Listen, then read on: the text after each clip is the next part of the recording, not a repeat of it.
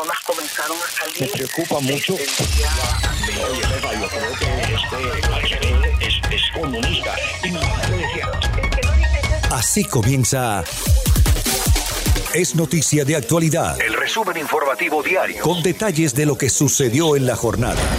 Los hechos, el análisis y la opinión. Es Noticia de Actualidad, El resumen informativo más completo del día. todo lo que sucedió. Lo escucha aquí. Si es noticia, Nosotros se lo contamos. Los abogados que representan al expresidente Donald Trump han presentado los alegatos con los que estarán defendiendo al exmandatario cuando enfrente el enjuiciamiento la próxima semana relacionado con los hechos que sucedieron en el Capitolio el pasado 6 de enero. Ellos están alegando que es inconstitucional que les sea enjuiciado porque ya no está ocupando la presidencia. El analista republicano Luis Quiñones nos daba su punto de vista de lo que está pasando en Washington. Eh, Luis, ¿cómo estás? ¿Cómo te ha ido? Buenas tardes. Buenas tardes, Yoli. Ah, bien, gracias por acá, recuperando de la nieve que tuvimos ah, los últimos dos días, pero con el calor que está saliendo del Congreso, esto se va a derretir rápidamente. Tú estás en Es Washington, ¿no? Sí, está en Washington precisamente. Ok, eh, explícanos un poquito lo que pasó en el día de hoy, es decir, eh, porque están eh, más o menos estableciéndose las reglas de, de cómo se va a llevar a cabo el proceso. Eh, ya presentaron esta mañana unas 80 páginas a eh, los managers que son los que van a llevar a cabo el caso en, en el Senado. Ya contestó parte de esas alegaciones el, grupo de abogados que representan al presidente. La próxima semana comienza el proceso, pero también tienen que esbozar eh, más o menos algunos otros ah, términos. ¿A qué siguen todo esto, Luis? Bueno, mira, en realidad la legalización, la legalidad de este proceso eh, es obviamente algo que no existe, porque si te das cuenta, el, normalmente durante un proceso para remover al presidente o para encontrarlo culpable, el juez, el, jefe de la Corte Suprema de Justicia es el que en el que se hace cargo de llevar a cabo el juicio. Sin embargo, en esta vez él no va a estar porque él dijo que el presidente no es presidente ahora, es expresidente, consecuentemente no es un no es un alegato legal, no que es un alegato más político.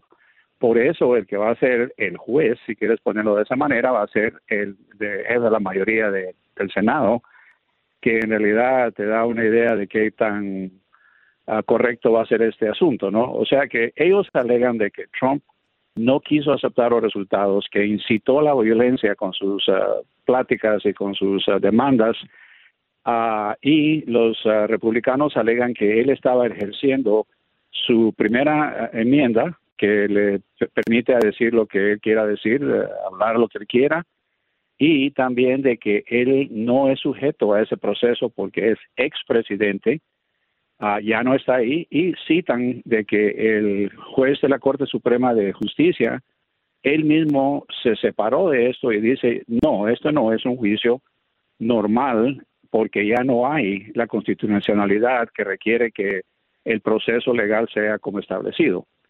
Ahora, el, el problema acá es de que el Senado está 50-50 y si hay un empate, la vicepresidenta es la que toma la decisión y solo se necesita un voto para decir vamos a procesar. Si ellos llegan a hacer el, el- de la decisión que encuentran culpable, ¿cuáles son los castigos que le pueden dar? En realidad no lo pueden remover, no lo pueden sacar de la presidencia porque ya está afuera. Lo que ellos están tratando de hacer es un, ah, una, en realidad un golpe de Estado político contra él para que no vuelva a volver a ser candidato. Le tienen tanto miedo que en dos años él pueda ganar otra vez la presidencia, que quieren destruirlo en este momento para poder evitar de que él sea candidato en el, eh, o sea, muy importante en las elecciones del Congreso en el 22 y las presidenciales en el 24. Bueno, pero el, el impeachment es un juicio político y hay como una división porque ahí mm, encontraron ah, eh, expertos en la Constitución que dicen que sí se puede llevar a cabo el proceso y hay otra, otra parte que dice que no, que es inconstitucional. Tú mencionabas eh, el hecho de que el propio presidente del Tribunal Supremo de los Estados Unidos, John Roberts, prefirió no estar allí y se va a llevar a cabo. Ya eso es un hecho porque precisamente lo que estaba ocurriendo hoy era que estaban como estableciendo los lineamientos de lo que se va a presentar. La estrategia de defensa del presidente va a ser solo esa de que se trata de un acto que es inconstitucional. Ya el senador Ron Paul había sometido una solicitud en ese sentido. No fue aprobada, pero eh, para encontrarlo culpable necesitarían 67 votos que no tienen en este momento. No, y también eso, lo que pasó es de que hay una, una disputa legal en este caso, porque los, demócratas están citando casos de exfuncionarios que fueron encontrados culpables criminalmente en una corte criminal, no en una corte política. Entonces, ahí, si en realidad hubiera un juez de la Corte Suprema que tuviera que decidir si en realidad esto lleva, tiene procedimiento o no, ahí te darías cuenta, porque entonces eh, un juez imparcial diría, no, no, esto no puede proseguir. Pero si es un demócrata el que lleva el control, él va a decir, por supuesto que sí se puede hacer.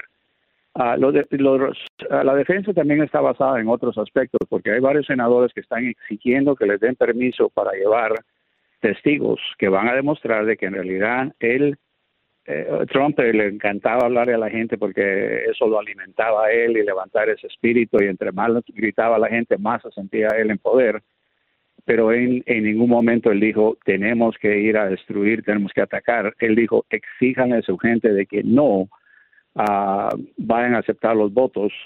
Ya anteriormente, desde antes, a él le habían dicho que habían grupos que estaban organizándoles, que si había fraude o había evidencia de fraude, y estamos hablando antes de las elecciones, le decían que ellos iban a marchar en las, en las calles, porque si eso sucedía, y trabajaba para estos grupos de Black Lives Matter y todos estos protestantes de los inmigrantes y todo, que ellos lo iban a hacer.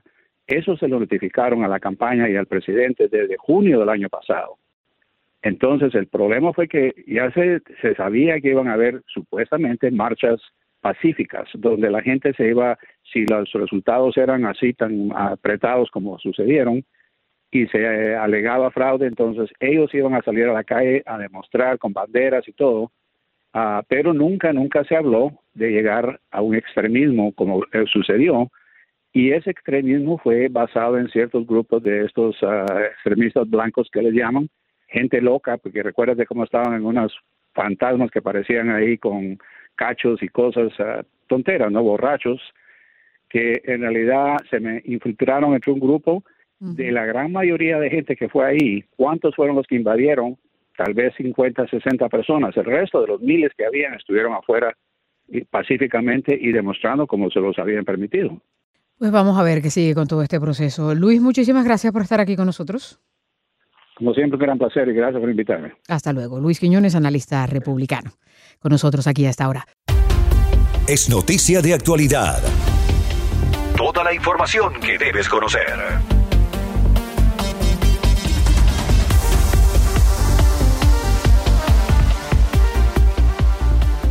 Cuando hablamos esta semana en Actualidad Radio con el analista económico Jorge Suárez Vélez, nos trataba de hacer entender que no se trata únicamente de que la gente apueste pensando que la bolsa de valores de Nueva York es realmente un casino en el que mm, es una incertidumbre gigante y se juega únicamente a la especulación.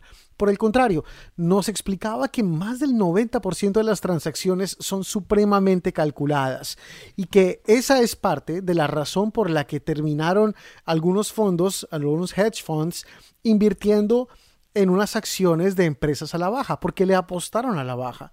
Pero lo interesante, no solamente preocupa que hayan perdido dinero, sino que no es dinero que seguramente era de ellos. Mucho podía ser de algunos fondos de pensiones o de otras fuentes. Esto nos explicó el analista Jorge Suárez Vélez. A ver, lo que pasa es que no, no estoy muy de acuerdo con la explicación. Entonces, perdón, voy a, voy a, voy a, este, a, manifestar en qué, en qué, en dónde están mis desacuerdos. Primero. Adelante, por favor. Estas operaciones de venta en corto han existido siempre, o sea, esto no es algo nuevo. Eh, eh, básicamente, una operación en corto tiene una, eh, una utilidad, es decir, en efecto, o sea, el, la, máxima, digamos, para invertir en bolsa es que hay que comprar barato y vender caro. Sin embargo, una operación en corto hace eso, pero lo hace en orden inverso, es decir, primero vende lo caro y después lo compra barato. En efecto, como decían en la explicación, eh, eh, para poder yo hacer esto, estoy vendiendo algo que no tengo, entonces tengo que pedirlo prestado y después lo voy a regresar. Eh, esto eh, es una de las formas que habría de poder ganar dinero en un mercado que esté a la baja. La operación en corto tiene una, una utilidad eh, eh, grande porque dado que existe y dado que esta persona que ya vendió acciones y sabemos que tiene que venir a recomprarlas después, esa persona le genera liquidez al, al mercado, es decir, permite que eh, haya eh, eh, quien pueda vender sus acciones en un mercado que está totalmente a la baja o vende acciones de una empresa que nadie más querría comprar más que alguien que esté cubriendo un corto, es decir, tiene una utilidad real. Ahora, el gran riesgo que tiene una operación en corto es que eh, vamos a pensar que yo compré una acción, por decir algo, de GameStop y que vale 10 dólares y la empresa quiebra. ¿Yo cuánto perdí? Pues perdí 10 dólares. Sin embargo, en una operación en corto, vamos a pensar que yo vendí en 10 dólares esas acciones y ahora yo las voy a tener que recomprar en algún momento para regresarlas. Pero esa acción se va a 20, a 30, a 40, Ah, o sea, la, la posibilidad de pérdida es infinita. Uno de los problemas que tiene este tipo de operación es que el intermediario bursátil Doctor, nada más que está- permíteme, per- permíteme nada más. ¿Quién pierde? Sí.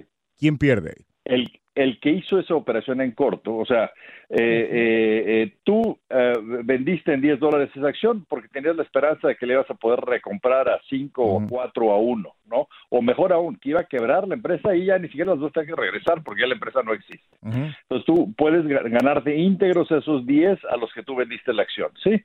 Sí. En este caso, el- el- cuando el precio se te va en la dirección que no esperabas, en la dirección opuesta, a pesar de ser una empresa que a todas luces está muy mal, no está vendiendo, no está teniendo ventas, este, está cerrando tiendas, pero por especulación te empiezan a llevar la, la acción en el, en el sentido opuesto, pues de repente tú puedes ir perdiendo 90, puedes ir perdiendo 100, o sea, es infinito lo que puedes perder. Sin embargo, el Claro. intermediario tiene que, asegu- que asegurarse que tengas con qué pagar. O Exactamente. sea, no, Pero, no- pero, no te pero has- dejar- hasta ahí estamos de acuerdo, doctor Suárez Vélez. Hasta ahí que usted pueda eh, jugar con la bolsa a, a la- a- a- a que las cosas van a subir o van a bajar, estamos bien. La, Sí. la pregunta es, ¿por qué cuando una gente quiso jugar y apostar diferente, los grandes conglomerados apostaron con unas acciones a que iban a bajar? Y llegó un montón de gente y compró acciones de esas mismas empresas el precio subió y se les puso un alto para que dejaran de hacerlo. ¿Por qué se les puso un alto? Porque, el- el- a ver, yo estoy, estoy parcialmente de acuerdo en que no se les debe poner el alto, pero ¿a qué voy? ¿Por, qué eh, enfatizo parcialmente? Porque aquí esta, esta transacción, o sea, si, si estuviéramos hablando de dos grandes inversionistas institucionales, uno eh, haciendo una operación en corto y el otro comprando acciones que saben que van a escasear porque hay muchas posiciones cortas abiertas, eso, eh, eh, o sea, está- es, es un inversionista sofisticado eh, apostando contra otro, ¿me explico? Aquí el tema que empieza a preocupar es que hay una enorme cantidad de pequeños inversionistas que creen que haber hecho lo que se hizo en GameStop es algo que garantiza que van a ganar dinero. Es decir, gente que está diciendo, ah, mira, me voy a meter a comprar una acción de GameStop porque eh, eh, eh, esto que, que funcionó con Reddit y todo este proceso es algo que siempre te da ganancia. Entonces yo voy a meter mis ahorros a comprar acciones de una porquería de empresa que está en vías de quiebra para especular con ella sin darme cuenta que de hecho lo más probable es que yo pierda todo mi dinero. Porque si yo no logro vender esas acciones en algún momento donde hay un, fondo que tiene que cerrar su corto, entonces yo me voy a quedar eh, eh, eh, con, una acción que probablemente va a llegar a valer cero porque esa empresa va a quebrar. O sea, es, es, es, es como tratar de, de, de, cachar en el aire un cuchillo que viene cayendo. O sea, lo más probable es que me va a atravesar la mano cuando yo lo intente. Sí. Entonces, lo que se está tratando de hacer es proteger al inversionista pequeño que no entiende lo que está haciendo, que se está yendo con la ilusión de que como salió una vez, va a seguir saliendo. En, en, en el medio financiero hay un término que se llama suitability, es decir, la inversión que está haciendo este inversionista es adecuada para su perfil y para su nivel de sofisticación o no lo es. Y el problema aquí es que el grueso de la gente que empieza a hacer esto no es suitable para hacerlo porque no entienden el riesgo de lo que están haciendo. Entonces, aquí el gran problema puede ser que esto se acabe volviendo una especie de, de, de, de esquema de pirámide, esto que le dicen Ponzi schemes, ¿no? Donde la gente crea que está haciendo algo que es a prueba de riesgo, que es una forma segura de multiplicar su ahorro, sin darse cuenta de que lo que están comprando, o sea, el valor subyacente de lo que están comprando es muy malo porque están comprando una acción, o sea, estos fondos De un producto que no lo vale. estas empresas, Y, y- y- exacto, no lo vale, o sea, son empresas que están quebradas. Y, esa, y esa es la pregunta, ¿qué tanto se puede sostener, no? Porque, porque además una empresa vale por el, eh, justamente, ¿no? Por el valor de, de sus acciones. Si en este caso fue inflado justamente como un mecanismo para salvarlo por este grupo, em, el mercado es especulación, ¿no? Y de lo mismo que los conglomerados bajan las acciones este, para, para, para ganar con esto, eh, en este caso ver, estas no, personas déjame subieron el costo. esto que acabo de decir. A ver, el mercado no es especulación. O sea, el grueso del mercado, 99% de quienes participamos al mercado, participamos para comprar un pedacito de una empresa que tiene un gran futuro. O sea, quienes compraron el año pasado acciones de Amazon se beneficiaron de que el comercio en línea ha explotado con la pandemia y eso ha ha hecho que esta empresa gane un montón de dinero y lo van a seguir ganando. Es decir, no hay especulación, o sea, lo que estamos haciendo es invertir, o sea, participar en el crecimiento de las empresas.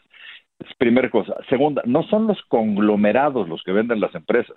O sea, un conglomerado, o sea, Amazon no vende las acciones de Amazon. O sea, lo que Amazon hizo en algún momento, hace años, fue decir, voy a hacerme una empresa pública. Entonces voy a poner mis empresas en la bolsa a la venta para el público. Pero ya una vez que hicieron eso, que es a lo que se llama una IPO, una, una oferta pública inicial, y ellos ya no vuelven a vender acciones. O sea, esas ya están en el mercado. Muchísimas gracias, eh, doctor. Un verdadero placer. El doctor Jorge Suárez Vélez, analista económico. Un lujo tenerlo en el programa. Gracias, doctor. Es noticia de actualidad. El resumen informativo más completo del día. Más completo del día.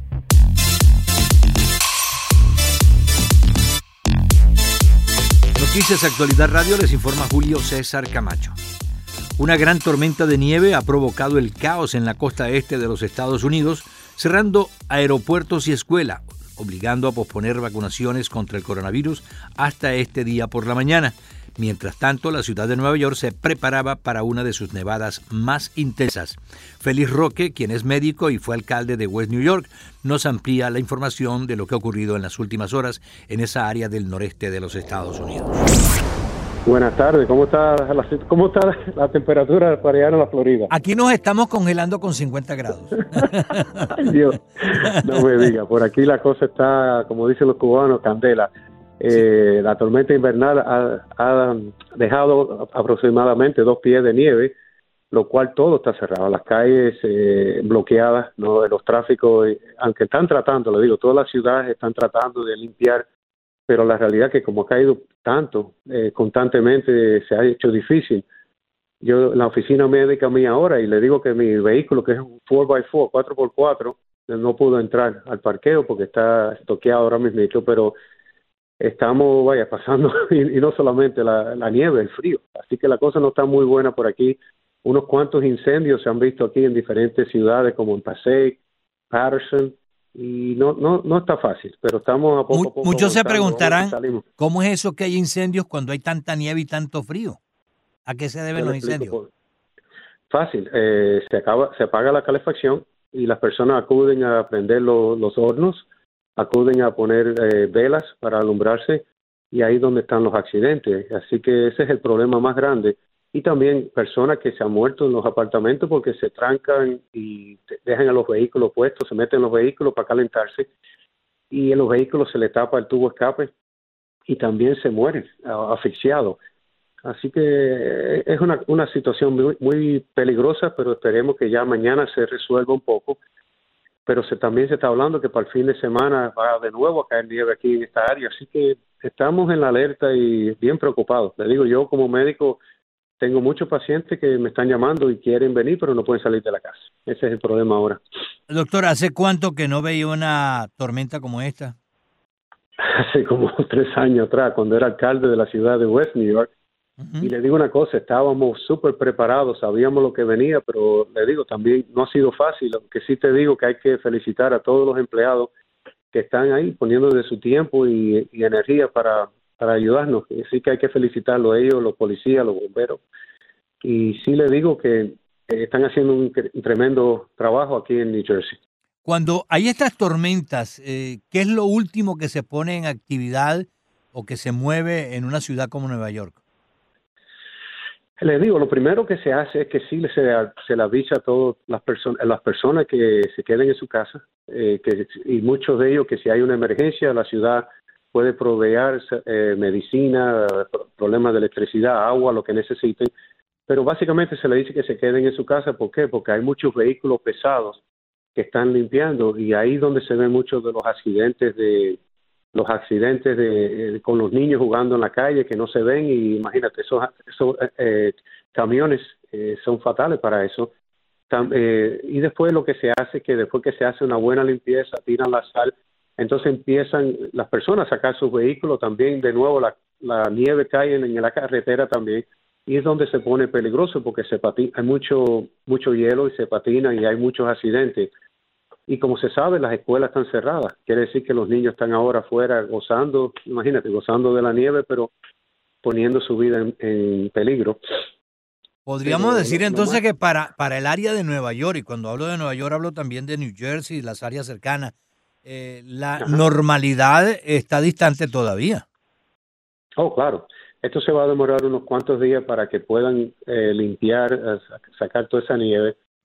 Y después las complicaciones, sean de fuego, sean eh, causa de, de accidentes que han tenido. Hay vehículos que están estoqueados, como dicen, y no dejan que el tráfico fluye. Y ese es un problema enorme aquí porque la- las ambulancias tienen que pasar por las arterias más, más principales. Así que hay que decirle a la comunidad que se queden en la casa.